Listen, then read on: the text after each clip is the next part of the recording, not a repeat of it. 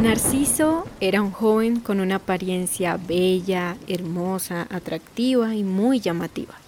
Todas las mujeres quedaban enamoradas de él, prendadas, pero éste las rechazaba. Entre las jóvenes heridas y cautivadas por su amor estaba la ninfa Eco, quien había disgustado a Hera y por ello ésta la había condenado a repetir las últimas palabras de aquello que se le dijera. Por eso se llamaba Eco.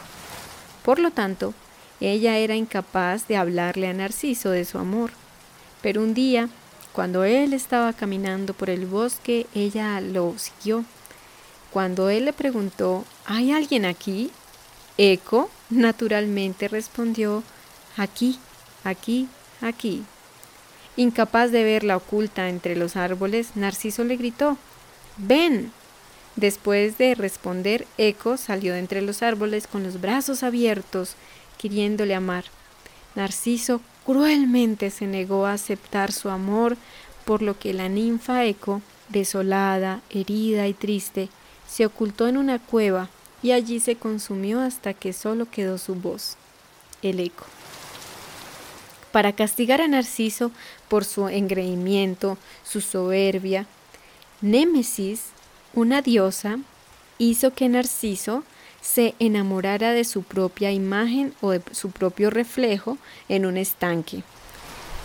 En una contemplación absorta, incapaz de parpadear, de separarse de su imagen, acabó Narciso arrojándose a las aguas del estanque. En el sitio donde su cuerpo había caído creció una hermosa flor que hizo honor a su nombre y en memoria de él se le llama esa flor Narciso. Esa es una de las historias que van a estar muy ligadas al tema del narcisismo que vamos a hablar en este episodio analizando el capítulo 1 del libro Madres que no saben amar por Carol McBride y también titulado en inglés Will I Ever Be Good Enough. Entonces, en este episodio, como les conté anteriormente, vamos a ver los nueve rasgos narcisistas, que nos da el Manual Diagnóstico y Estadístico de los Trastornos Mentales, por sus siglas en inglés DSM5, pues cada versión se va actualizando. En este caso, vamos a ver también las características o los rasgos del narcisismo eh, con ejemplos prácticos de cómo reconocerlo en el contexto de una mamá narcisista. Eh, lo primero que nos dice este eh, manual estadístico que es en el que nos se basan básicamente todos los profesionales de la salud mental para poder diagnosticar qué trastorno puede tener una persona. Entonces nos dice primero que el narcisismo es un trastorno espectral, lo que significa que puede variar ciertos rasgos de una persona a otra. ¿sí? No siempre se va a dar la misma extensión del, del trastorno en todas las personas. Por eso hay personas que pueden que tengan trastorno, otras que pueden tener simplemente rasgos narcisistas. Eh, por eso también puede que tú sientas que si vas leyendo el libro o vas eh, escuchando temas sobre el narcisismo, pues tú dices, bueno, yo sí veo ciertos rasgos, pero no los tiene todos. Entonces uno puede creer y confundirse, ah, entonces aquí no pasa nada y no es tan grave la situación que he vivido o esto tampoco se amerita ponerle mucho cuidado. Pues no, básicamente puede que una persona tenga unos pocos rasgos a que hayan otras personas que tengan todos los rasgos. De hecho, es sorprendente que de alguna manera todos los seres humanos tengamos algunos rasgos normales de narcisismo lo cual es como una especie de narcisismo inocuo, inofensivo. Pero para que no te vayas a alarmar, te voy a contar brevemente que este tipo de narcisismo inocuo, eh, inofensivo, pues consiste básicamente cuando tenemos pensamientos nada más sobre eh, sentirnos mejores que los otros, únicos, eh, presumidos o el ego que también a veces sale por ahí, pero se quedan eso en pensamientos, no los exteriorizamos, no le decimos a las personas nada, después simplemente se van, así como llegan esos pensamientos, se van y ya no pasa nada más. Por eso es que también no es que no hay que asustarnos, básicamente. Lo, lo, importante aquí es que a medida que ese, ese trastorno es mucho más generalizado, pues van a haber muchos más problemas y más rasgos y mucho más daño el que se le puede hacer a los demás. Entonces, hablando también en el vínculo de madre e hija, que estuvimos hablando en el episodio anterior de por qué ese fenómeno del libro explica las madres y las hijas, pero que yo también voy a estar ampliando si tú como hombre también has tenido un papá varón narcisista. El primer rasgo que nos habla el manual dice que eh, los narcisistas tienen una idea grandiosa de su propia importancia, es decir, exageran sus logros y talentos, aun cuando son logros que puede que sí existan, pero que no son tampoco la última cosa. Un ejemplo, una persona que, no sé, trabajó en una compañía como muchísimas otras personas trabajan en una multinacional, se la puede pasar exagerando que trabajó para Bill Gates, es un ejemplo, y que fue su mano derecha y empieza a exagerar y a exagerar. Pero pues así como esta persona, muchas otras millones, millones de personas, valga la redundancia, pues también trabajaron en esa multinacional. Entonces, en otras palabras, el primer rasgo también consiste en que ellos esperan un reconocimiento superior por unos logros que tampoco son la gran cosa, que no son coherentes o acordes con lo que dicen que hicieron. En el caso de un padre o madre narcisista, pues vamos a ver que se la pasa hablando de sí mismos, de lo que están haciendo. Nunca te preguntan a ti como hijo o hija sobre ti, sobre tu vida, puede que tal vez em, no te no hablen de ellos mismos contigo incluso porque no te sientan eh, capaz o no te sientan digno de que tú eh, sepas de sus cosas. Te pueden considerar tan inferiores que ni siquiera te cuentan sus cosas y prácticamente no existes.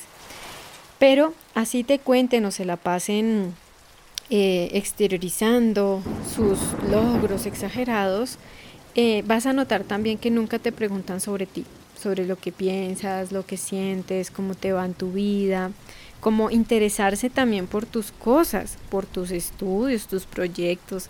Entonces, si te fijas, eh, tu vida ni siquiera la conocen en la casa, porque nadie le importa lo que tú estés haciendo.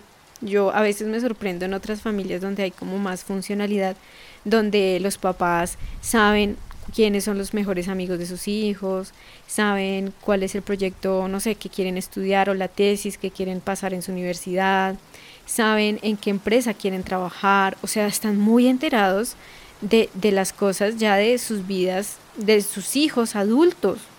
Y a veces digo, wow, en, en, a veces en mi familia no me conocen bien, por eso mismo, porque no es importante o los padres también se la pasan ensimismados en sus propias peleas, en sus propios problemas, en su propia vida y los demás como que sí te preguntan un poquito pero no es tan importante, es como, ah bueno, chao, sí, como que no me interesa.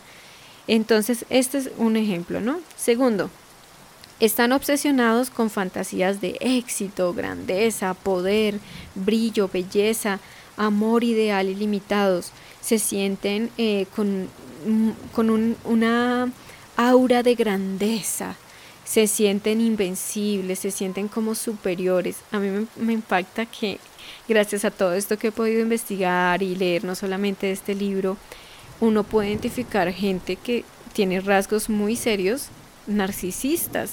Y uno dice, wow, luz roja, tener cuidado.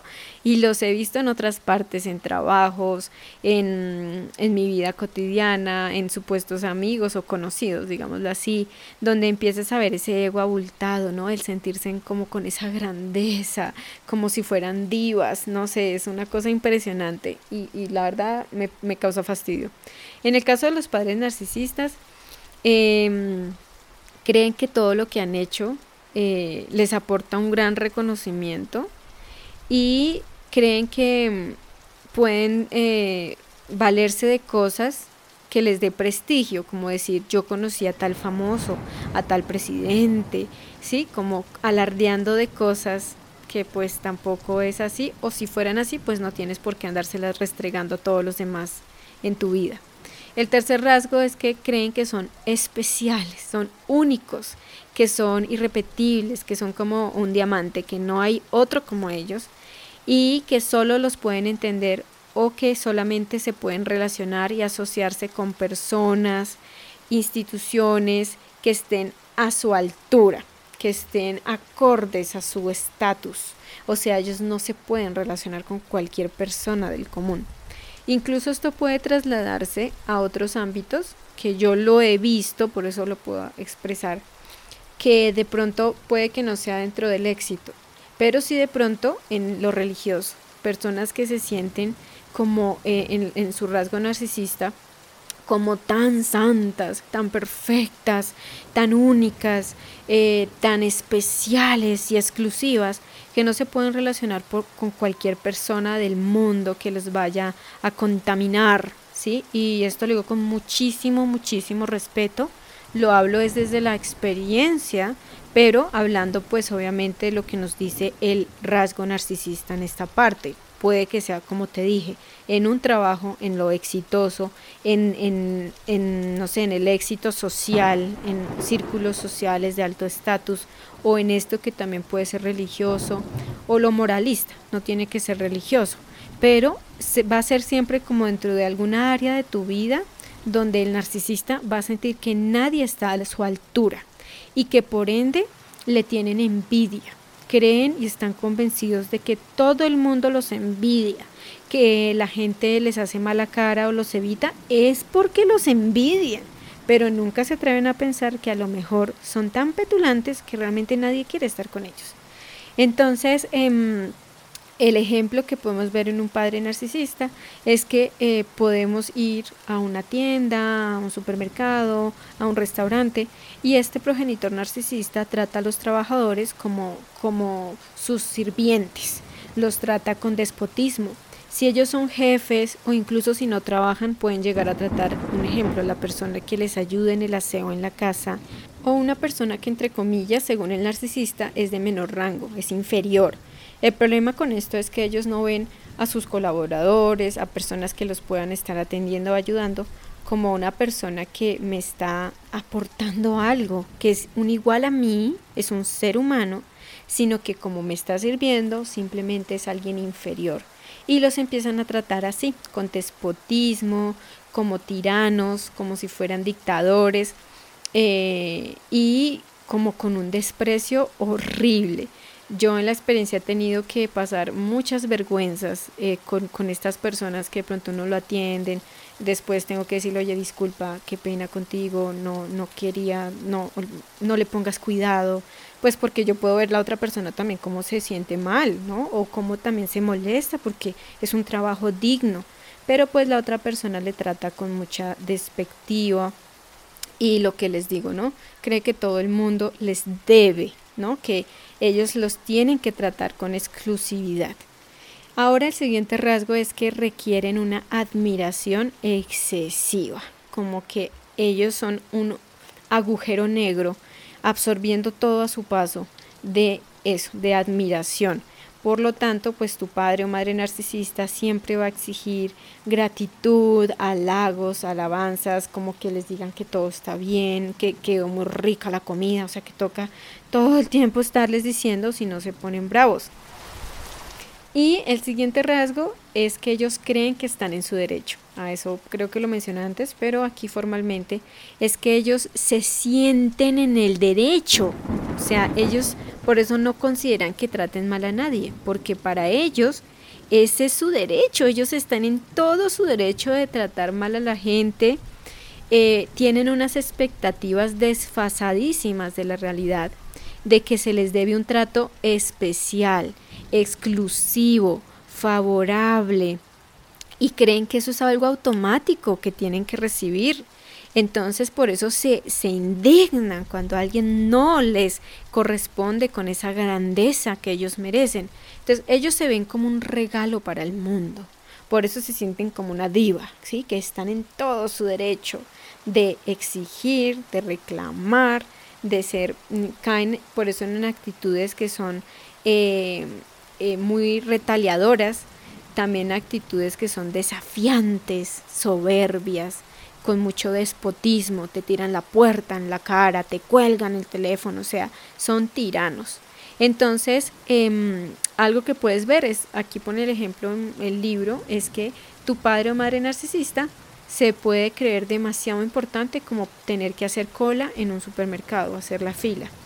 Entonces, em, eso se puede traducir a muchos más ejemplos que yo puedo analizar aquí, ¿no? Es lo que te acabo de decir, no solamente tiene que ser en un lugar público, te pueden tratar con mucho despectivo en la casa, como te dije, te tiran la puerta, te dejan hablando solo, te dejan tirado en la calle, o sea, eres simplemente un sirviente nada más, ¿sí? Entonces pueden hacer contigo y tratarte como quieran, y pues así van a tratar a los demás claramente.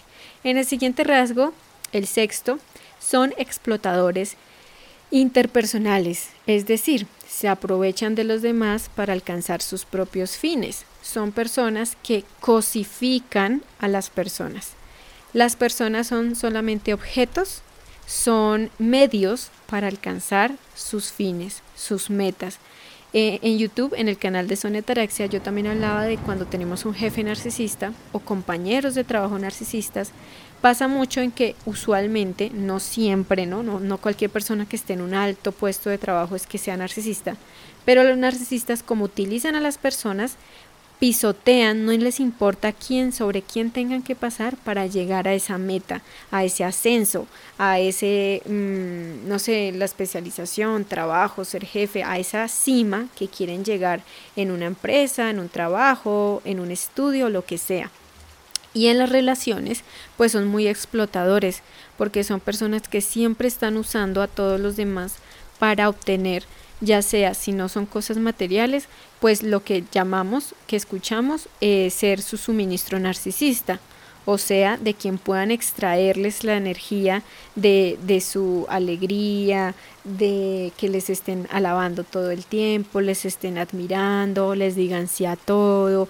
Entonces, todo en su vida gira en torno de ellos y los demás no tienen ninguna importancia. Son simplemente cosas para satisfacerse a ellos mismos. Me parece horrible este rasgo, me parece brutal. Entonces, mm, algo que puedes ver aplicándolo en tus padres narcisistas es observar si tus tu papá o tu mamá narcisista solamente te busca o te habla para conseguir sus propios intereses, sus metas, cuando se te acercas para que le ayudes en algo que necesita, de resto no te determina. Em, o para que tú hagas el trabajo sucio, entre comillas, eso que le da pereza hacer, que no le gusta. Yo puedo compartir, eh, como les dije hace unos episodios, he tomado también el, eh, como la valentía de también contar cosas de mi experiencia en este tema, sí, porque no solamente estos análisis son de la, de la intelectualidad y el libro, sino que pues en mi experiencia en esta parte me recuerda un poco a que yo recuerdo que un familiar narcisista eh, quería tener como un emprendimiento y vender las cosas y todo, pero pues a mí me, me usaba, yo no lo podía ver en ese tiempo, eh, pero pues me utilizaba que yo fue, hiciera como la parte más pesada. Eh, y era la parte que más que pesada, puede ser que no sea pesada propiamente, pero más que eso, no le gustaba hacer eso le fastidiaba porque yo creo que asociándolo al narcisismo implicaba como algo humillante, ahora que lo veo aquí lo analizo. Esa parte consistía en irle a cobrar a los clientes, ir a entregarles los productos e ir a cobrarles, ir a promocionarles todo, o sea, igual eso es un trabajo grande, ¿no? Obviamente no me pagaba nada, obviamente no me daba nada, porque pues obviamente según esta persona estaba empezando su emprendimiento, entonces todavía no había dinero, pero obviamente yo sí tenía que ir a hacer eso. El punto aquí es que puedo asociarlo a este rasgo, en que simplemente me utilizaba, después de que yo hacía todo eso, simplemente ni me determinaba, no me volvía a hablar, me daba la espalda y se largaba. Entonces pues me sentía sumamente mal porque pues solamente era una ficha en su trabajo, haciendo lo que no le gustaba y como les dije, les dije puede tener mucho más sentido, ahora que lo pienso con el narcisismo, que para un narcisista ir a cobrarle al cliente es como una vergüenza. Entonces, pues claramente tiene mucho más sentido. El siguiente eh, rasgo, ya para ir terminando, faltan no más tres con este, es que carecen de empatía. Creo que este es uno de los rasgos por excelencia de las personas narcisistas o de este trastorno y es que carecen de empatía auténtica. Eh, ¿Por qué digo que auténtica? Porque a veces la empatía, ellos sí desarrollan una empatía cognitiva y es una empatía como desde, desde una habilidad que ellos desarrollan a nivel intelectual, digámoslo así, pero no son capaces de conectar, de reconocer los sentimientos y necesidades de los demás, ni mucho menos a identificarse con ellos. Por eso es que ellos pueden simular una empatía, por eso digo que es cognitivo, es simulado y es como por, con algún propósito, algún fin externo para sus intereses. Pero ellos en realidad no, no están dispuestos ni siquiera a reconocer que los demás sienten, que los demás también tienen necesidades y por lo tanto pues no se identifican con sus emociones. Entonces, em, me impacta mucho esta parte en cuanto a los padres y madres narcisistas, porque eh, si tú has sido un hijo hija de un padre, un progenitor narcisista, no te tendré ni que explicar mucho este rasgo, porque lo has sentido toda tu vida. Jamás esa persona narcisista, ese progenitor, puede conectar con tus emociones. Jamás te respeta tu dolor, no respeta lo que sientes, se puede burlar de lo que de lo que te duele, te puede ridiculizar por sentirte triste, Em, se puede burlar de ti, te puede remedar. En mi caso con esta persona narcisista, cuando era niña, yo lloraba por algo, no me acuerdo, pero me acuerdo que este adulto narcisista empezaba a remedarme y a burlarse como yo lloraba cuando era niña. Entonces le daba risa, le daba risa y se burlaba, le causaba mucho placer de lo que yo experimentaba de niña, de una tristeza, si se me moría alguna mascota, si se perdía. Son cosas que vagamente recuerdo, pero al ser hija, eh, hijos de padres narcisistas, conoces muy bien ese dolor de la invalidación, de que se burlen de tus sentimientos o que te digan, usted no sabe qué es sufrir, usted no sabe qué es mm, sufrir en la vida, cállese, lo que a usted le pasa es una estupidez, eh, que te invaliden, que te digan cállese, lo que usted dice es estúpido, es bobo, no diga nada, tan boba llorando por esas estupideces. Entonces también a veces eso nos lleva a que cuando somos adultos seamos muy conscientes de cómo tratamos a los niños. Puede que para el niño sea algo grande, pero puede que nos parezca tonto, pero para ese niño no. Y también con los demás. Están en su proceso y para esa persona eso le puede parecer difícil. Yo conozco personas que no son narcisistas, pero en su, digamos, en su buena voluntad eh, le dicen a uno, ay, pero no seas boba, eso tampoco es tan grave. Hablar al público es muy fácil, grabar un podcast es sencillo, hablarle a una cámara es facilísimo. Y no, hay personas que le tienen pánico a un micrófono, que no les gusta estar frente a una cámara, que se petrifican hablando ante el público. Y eso no es algo tonto, insignificante. Entonces, en este caso con un narcisista es mucho, mucho más generalizado y ese dolor es mucho más profundo. Eh, y muchas otras maneras de que ellos no, no, no se identifican y no tienen empatía con sus hijos. También yo creo que a medida que se va creciendo, el, el progenitor narcisista no puede ver que tus necesidades cambian, que quieres salir, socializar, conocer personas, pero no, aquí solamente importa lo de la casa, lo que hay que hacer en la casa, lo que tú tienes que hacer en la familia, porque yo soy el superior y tú no eres nadie. Em, entonces, tus necesidades quedan de lado, no puedes salir, no puedes conocer a nadie, no puedes tener una pareja. Yo he escuchado a otras hijas de madres narcisistas diciendo, no me puedo ir de la casa, ya soy adulta, pero tengo que quedarme porque tengo que hacerle el oficio a la señora, tengo que cuidarla, tengo que atenderla, no puedo tener mi vida, pero tengo que estar ahí sirviéndola todo el tiempo. Entonces las necesidades de la hija no existen, simplemente em, son amputadas. Y te quedas así, sin una vida, sin, sin saber qué hacer, no tienes amigos, no tienes una vida social, no tienes a quien ir afuera porque te aíslas del mundo entonces, esto de la, de la empatía es algo muy, muy serio. Por eso también en otro eh, episodio que fue muy, o sigue siendo un, gran episodio en el canal de YouTube, es em, eh, cómo evitar eh, criar hijos narcisistas, cómo detectar el narcisismo en la infancia. Y una de las cosas que hablábamos era eso, que la empatía se pueda desarrollar, aprenderla a desarrollar en los niños. Un ejemplo, ay, le pegaste al otro niño, ¿qué crees que siente el niño?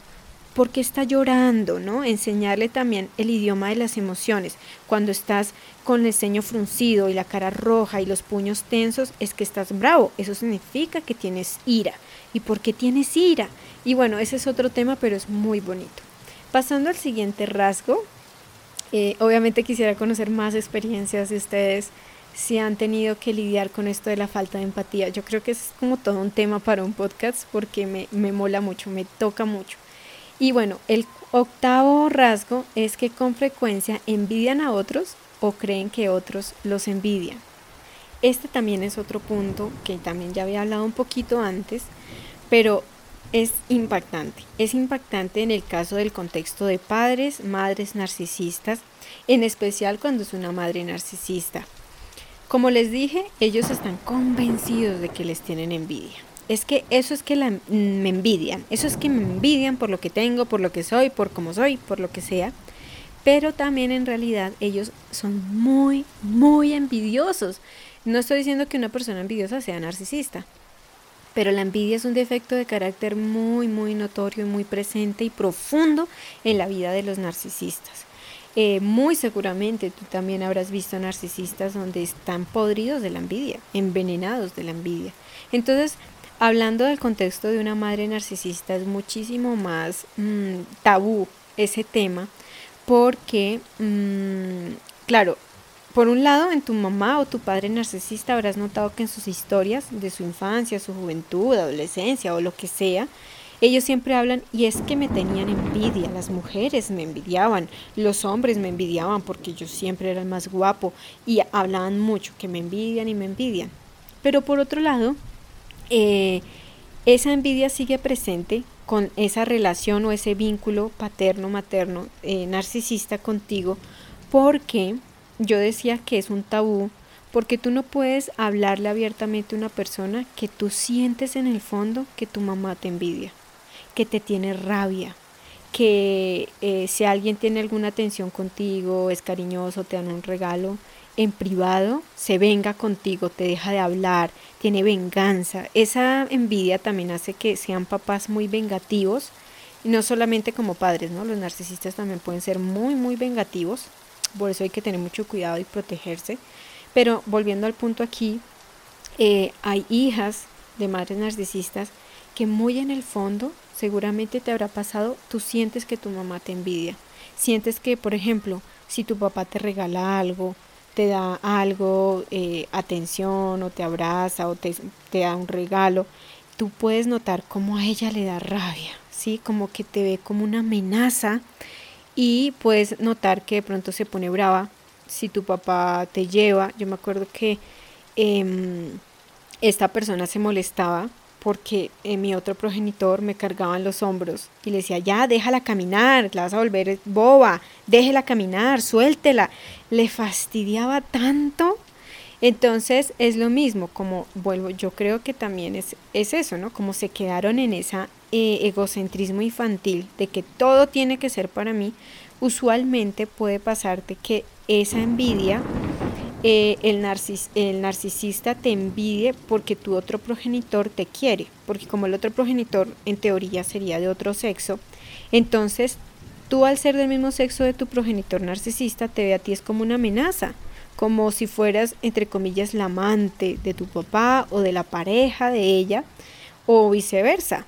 Eh, el amante de la pareja, bueno, la amante de la pareja de él. Bueno, en sentido contrario, ustedes me entienden. Entonces tú puedes sentir como si el otro progenitor, aun si no es tu papá directo o tu mamá directa, si tiene una atención contigo, el otro lo interpreta como ¿por qué eres tan amable con ella? ¿Por qué le compras todo? La malcrías, le das todo, no, no me pones cuidado a mí, a mí. Entonces es impresionante porque el narcisista puede poner a su pareja a elegir entre ti o ella. Y de allí se pueden desprender muchas, muchas historias, y experiencias dolorosas por la envidia tan grande que puede tener una madre hacia su hija o un padre hacia su hijo. Por eso yo decía que esto es muy tabú, porque tú no le puedes decir a alguien, oye, sabes, yo siento que mi mamá me tiene envidia, le da rabia cuando me regalan algo, eh, se pone brava si tengo una pareja, eh, mm, le da rabia a mi casa, mi esposo, mi familia, le trata de coquetear a mi novio. Ese tipo de cosas suceden. Y la gente siempre te va a decir, uy, estás loca. ¿Cómo puede una mamá envidiar a su hija si los papás queremos es lo mejor para los hijos? Pero no, en la realidad, cuando se trata del narcisismo, eso no pasa. Entonces, si tú en algún momento mm, has sentido que tu mamá o tu papá narcisista te envidia, no es una imaginación. Nosotros, debido a esa negación de la sociedad, creemos que es una impresión, creemos que es imaginando todo y que eso realmente no es así. Pero pasa, y más cuando sentimos que es algo que ha estado como presente a lo largo de toda tu crianza y tu vida adulta. Eh, ¿Qué otras cosas tú puedes notar que te tienen envidia? Cuando te va bien en algo, cuando te sale un viaje, cuando puedes empezar a trabajar. Y eso también hace que tú creas que no eres merecedora o merecedor de cosas buenas en la vida. Porque para tu subconsciente eso significará problemas con tu mamá o tu papá narcisista. Si te va bien, si eres exitoso, si te aman y amas, si eres feliz, eso va a generar, eh, digamos que para tu subconsciente, que haya problemas porque tu papá o tu mamá narcisista le daba rabia y porque yo creo que por su narcisismo se sienten es eclipsados por su hijo. Entonces es muy duro porque tú tienes que ser la versión perfecta que ellos quieren que seas, pero tampoco tienes que serlo tanto porque o si no los vas a eclipsar y o si no los vas a dejar de lado y después te las tienes que ver con ellos por haberlos eclipsado. Entonces esto es maquiavélico. Para mí esto es algo perverso, es para volverse locos. Y el último, último rasgo de este mm, manual diagnóstico es que muestran arrogancia, actitudes o modales altaneros. Y yo creo que se deriva un poco de lo que les dije, cuando te tiran la puerta, te cuelgan el teléfono, te pueden pegar, ser muy violentos. Esa altanería también se podría ver Em, traducida en que te pueden tratar mal en frente de otra gente, no solamente en privado, te pueden eh, ridiculizar obviamente, pero como son tan altaneros, en frente de familiares, amigos, en frente de tus amigos o personas cercanas a la familia, te puede gritar ahí en frente de la gente y tratarte como un sirviente. Y obviamente es horrible porque es también sentirte frente a las personas así, indefenso, y yo creo que las personas también les queda como, bueno, si así le trata el papá a la mamá, pues hmm, cualquier persona puede también tratarlo mal o tratarla mal. Eso también puede ir hacia lo público, como también en los entornos privados de la familia eh, tuya con, el narcisista. Entonces, en el caso, eh, en el caso también de, de, de los hijos de padres narcisistas, esto va muy ligado a cómo tú ves que tratan a los demás, ¿sí? como yo les contaba, yo tenía que disculparme como disculpa porque te trataron así, no quisimos, no le pongas cuidado, eh, ser muy humillativos, arrogantes. Y vuelvo y digo, en este caso también puede darse que a pesar de la moralidad o una religión específica, también sigan siendo arrogantes, soberbios y, muy orgullosos. Em, aun cuando de pronto uno dice, bueno, pero en un desarrollo espiritual, si dices que eres religioso o dices que eres espiritual, ¿por qué eres así tan soberbio? ¿Sí? Tan orgulloso. Entonces pueden transformar también lo que les digo, la, la moralidad o un entorno laboral, lo que sea, pero desde la arrogancia, como que nadie va a estar a mi altura y no pueden venir a mi casa, ¿sí? Entonces, otra cosa que se puede dar en cuanto a la arrogancia es que nunca van a admitir que te han tratado mal, que, te, que a veces han sido arbitrarios, te han mm, gritado, te han maltratado y fue de manera injusta, entonces ellos jamás van a pedir perdón. Y en efecto, con esta persona narcisista, este progenitor, nunca eh, ha habido un momento de decir, oye, he cometido muchas cosas pido perdón y lo admito. Jamás. Gracias a estos procesos yo ya nunca espero que eso llegue a pasar. Pero nunca se disculpan por nada. Así arruinen el viaje, arruinen la reunión familiar, arruinen la salida, el cumpleaños, la Navidad. Nunca piden perdón. O lo que hacen es como medio hacen como, como actos para tapar la embarrada, ¿sí? Como te preparan tu sopa favorita o te llevan al cine, como algo como para disfrazar, pero no es un arrepentimiento, no es un pedir perdón genuinos. Y como les dije, pues modales altaneros, mucha, mucha altanería, eso yo lo he visto bastante. Eh, cómo tratan, como sus maneras, sus gestos, eh, como hasta cómo comen, de verdad es impresionante. Entonces, esos son rasgos que puedes observar. Entonces, pues ese sería el análisis de los nueve rasgos narcisistas según el Manual de, Diagnóstico y Estadístico de los Trastornos Mentales, también con ejemplos en cuanto a los padres narcisistas. En estos rasgos eh, vimos que básicamente todo gira en torno a tu progenitor narcisista y tú no eres lo bastante buena o bueno. Entonces el narcisista, eh, tu progenitor de tu mismo sexo, siempre te va a usar para afirmarse a sí mismo. Eres como un colchón, una colchoneta, donde él se para encima tuyo para demostrar, tú estás mal, yo estoy bien, tú eres fea, yo soy linda, o lo que sea que te proyecte, ¿no?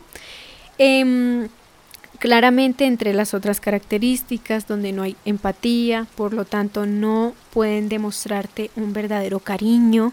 El amor es una moneda de cambio, si haces lo que quiero, te hablo, te trato bien. Si no, entonces te castigo con la indiferencia, con el tratamiento del silencio, la ley de hielo, te dejo de hablar, te rechazo y es una tortura horrible. Además, em, además entre más rasgos narcisista presente tu, tu progenitor, pues más vas a tener la sensación de que no le conoces, de que ella no te conoce a ti o él no te conoce a ti como realmente eres. No sabe nada de ti, pero él cree, ella cree que a ti te conoce. Debido a todos estos rasgos es que tú como hija de una madre narcisista crees que siempre tienes que estar ahí, a la entera disposición de esa persona para atender sus necesidades, sus sentimientos, sus deseos. Somos eh, su avatar, pero también es como si no fuera simplemente un mueble más, que presta ahí como un servicio de hacer cosas. Eres un hacedor, no eres un ser humano, eres un hacedor humano. Incluso desde muy pequeñitas, ¿sí? teniendo que asumir papeles, tareas, responsabilidades de adultas de ese progenitor narcisista que no le interesaba en absoluto asumir sus responsabilidades y por lo tanto, tampoco sentimos que le importemos realmente a ese progenitor narcisista. No sentimos que seamos importantes, queridas, atesoradas, amadas. No conocemos eso de, que nos acunen, nos abracen, nos digan gracias, te amo, eres importante, eres valiosa, eres maravillosa, preciosa, amada. No, eso no pasa. Y lo mismo tú, si tuviste un papá narcisista, también siempre te sentiste anulado, eh, aislado de todo. Entonces, sin la empatía y el cariño de nuestros padres, en especial pues de una madre si eres niña, o tu padre si eres, fuiste un niño, no hay una mm, conexión emocional. Ese, eh, digamos que es el cordón umbilical de emoción, de, alimento emocional, está sin nada, no existe. Por lo tanto, crecemos siendo como, eh, con el respeto de la expresión, como anoréxicos emocionales, como esas personas desnutridas desde la infancia, pero emocionalmente, porque no, no se tuvo ese alimento nutricio, esa leche materna emocional para que estos huesos emocionales se solidificaran bien y cuando somos adultos pues terminamos con un, vacío emocional grande, como un sentimiento de orfandad, de mm, desorientación, de no comprender por qué somos así, por qué vemos la vida así, por qué sentimos lo que sentimos. Y esto pues, este proceso precisamente nos va a ayudar a que podamos comprender de dónde viene eso, que ya lo hemos venido haciendo. Te invito a que puedas escuchar los demás episodios antes que este y esa comprensión también desde el alma nos va a ayudar, o a mí me ha ayudado, a liberarme de eh, todas esas creencias, decretos, esas em, emociones y empezar a también sentirme diferente, como romper ese hechizo de todo lo que nos repitieron desde la infancia. Entonces te quiero dar infinitas gracias, no sin antes pues despedirme y decirte que esto también, este tema de la recuperación de tener padres narcisistas, también hay una serie completa en el canal de YouTube que tengo, Sonia Taraxia. Allí vas a encontrar la serie 3, que es la recuperación de padres narcisistas. Y en los primeros capítulos, en uno de ellos, no te voy a decir cuál para dejarte la curiosidad y que puedas también conocer esa serie de videos donde yo hablo de otras cosas. Realmente no, no hablo es del libro, hablo simplemente del tema, de mi experiencia y dejo algunos recursos. Entonces en estos primeros videos, en alguno, para que los veas, eh, hay un test que yo dejo eh, en un archivo en la descripción del video para que también lo puedas diligenciar y analizar tu caso y pues si bien no podemos diagnosticar propiamente a estos familiares, porque pues obviamente hay que ser un profesional eh, de la salud mental con licencia especializado y además tener una consulta con ese narcisista, pues obviamente eso no va a pasar. Eh, pero sí podemos observar rasgos, conductas, hábitos narcisistas que nos pueden ayudar a ver y a ver también nuestra historia con mayor realismo. Entonces, eso ha sido todo por hoy. Espero que te parezca muy interesante, que te haya servido, que eh, te pueda ayudar a también tomar conciencia, a liberarte, a sanar y también acompañarnos en este proceso, porque en estos sí de los podcasts sí he decidido ir compartiendo mi historia. En el canal de YouTube no tanto, pero pues aquí dije, bueno, ¿por qué no sumarle eh, lo que he aprendido, que no son verdades absolutas? No es que lo mío sea lo único válido, simplemente es compartir lo que yo también he vivido y lo que también estos profesionales con sus propias historias personales, porque también esta autora, Carol McBride, ella también eh, creo que expresa que ella también ha sido hija de una madre narcisista. Eh, te deseo todo lo mejor. Nos seguimos escuchando y viendo en el próximo capítulo, donde vamos a seguir analizando el libro y vamos a hablar eh, el ¿Qué pasa cuando no se ha generado un vínculo con tu mamá? Si tú eres una hija y yo también lo seguiré analizando si tú eres un hijo varón y tu papá varón, digámoslo así. Entonces, muchísimas gracias, te mando un abrazo y nos seguimos escuchando aquí en Píldoras Ataraxia. Conoce mucho más sobre mente y relaciones sanas en el canal de YouTube Sonia Ataraxia y encuéntrame en Instagram y Twitter como Sonia-Ataraxia. Gracias, muchas gracias por escuchar Sonia Ataraxia.